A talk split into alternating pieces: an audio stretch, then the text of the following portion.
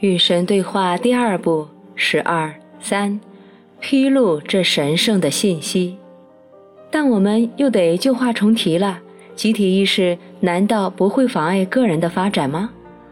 让我们来看看，假如地球上每个人的基本需求都得到满足，假如绝大多数人能够过上有尊严的生活，不用为了糊口奔波劳碌，全人类不就能够踏上追求更高尚的目标之路吗？个人的生存得到保障之后，个人的伟大成就真的会受到压制吗？个人的光荣必须以牺牲大多数人的尊严为代价吗？以损害别人利益为代价而获得的光荣，又算得上什么光荣呢？我安置在你们星球上的资源，让每个人过上富足的生活，还绰绰有余。每年怎么会有成千上万的人饥饿致死？成百上千的人流落街头，数百万人为基本的尊严而呼号。能够终结这种现象的帮助，并不是那种削弱受助者能力的帮助。假如那些过得好的人说他们不愿意帮助挨饿者和流浪者，因为他们不想削弱这些人的能力，那么他们就是伪善者。因为没有人能够在其他人陷入绝境的时候还能真正过得好。要看社会的进化程度有多高。这要看他对其最弱小的成员有多好。正如我说过的，最难的是找到帮助人们和伤害他们之间的平衡。你能指点我们吗？总的指导方针是这个：在无法确定的时候，永远要本着同情心去行动，哪怕会因此而犯错。用下面的问题来判断你们是在帮助还是在伤害。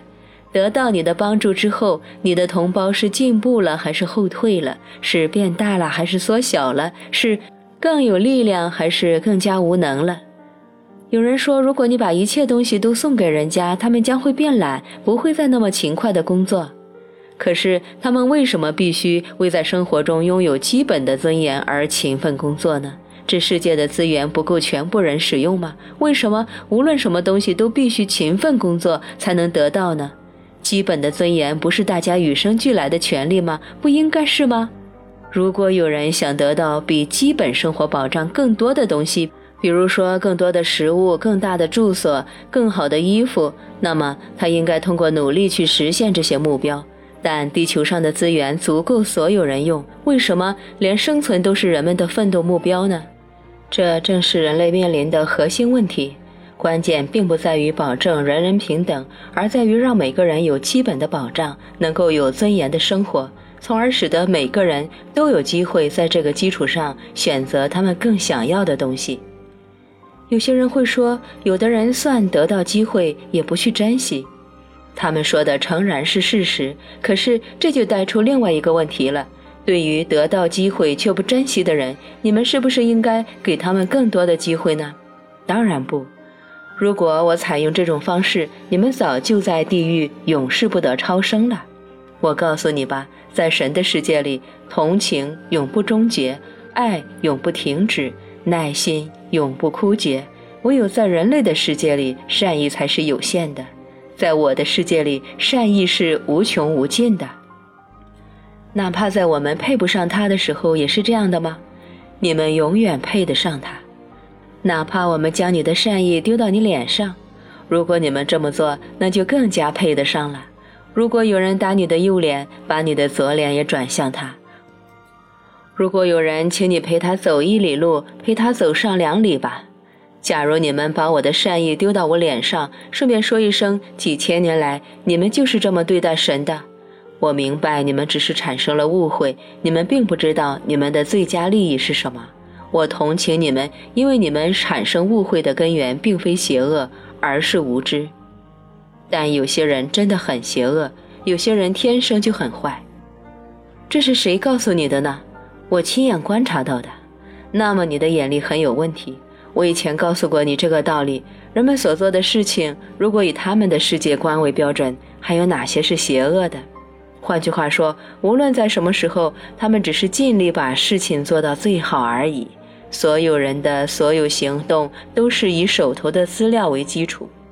我之前说过，意识就是一切。你们察觉到的是什么？你们认识到的是什么？可是，如果人们为了自己的利益而攻击我们、伤害我们，甚至杀死我们，这也不是邪恶的吗？我早就告诉过你了，所有的袭击都是求助的呼声，没有人真的是渴望伤害别人。那些这么做的人，对了，也包括你们自己的政府，之所以这么做，是因为他们错误地认为这是获得他们想要的东西的唯一办法。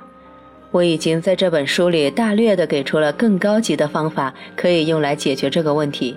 只要毫无所需就可以，可以有偏好，但别有需求。然而，这是非常高级的存在状态，这是大师的境界。就地缘政治而言，全世界为什么不联合起来，着力于满足每个人最基本的需求呢？我们正在这么做呀，正在尝试这么做。人类历史已经过了几千年，这就是你们取得的最大成就吗？实际上，你们几乎根本没有进化，你们仍然抱着每个人为自己负责的原始心态去行事。你们破坏地球，掠夺它的资源，剥夺他的人民，全面地排挤那些反对你们这么做的人，蔑称他们为激进分子。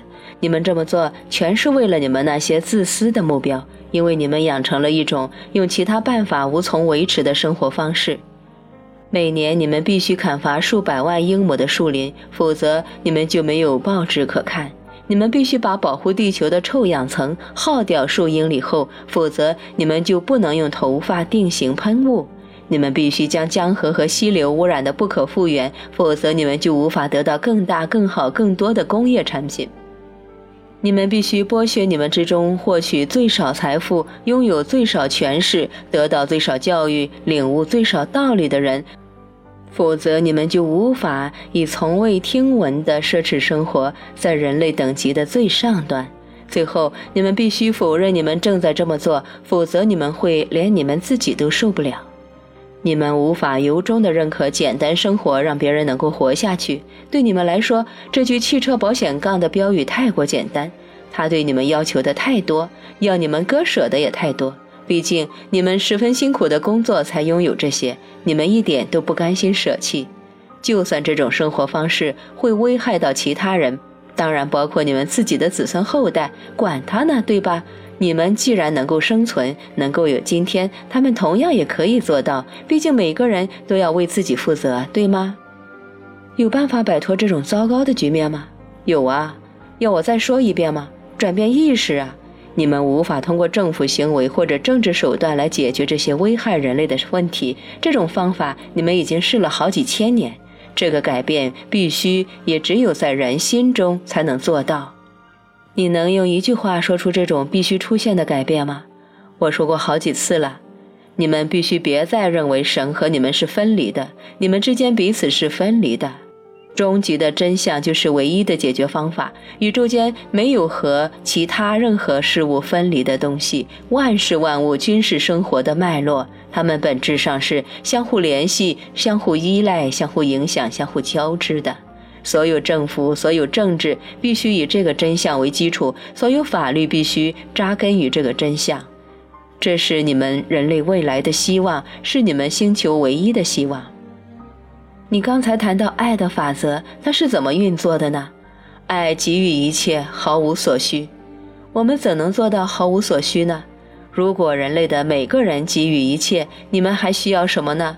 你们需要东西，只是因为别人有所保留，别再有所保留了，这是行不通的。除非我们所有人同时这么做，确实需要一种全球意识。然而，那是怎么来的呢？终归有人要带头。现在你有机会了，你可以成为这种新意识的源头，你可以披露这个神圣的信息。实际上，你必须这么做。我啊，要不然还有谁呢？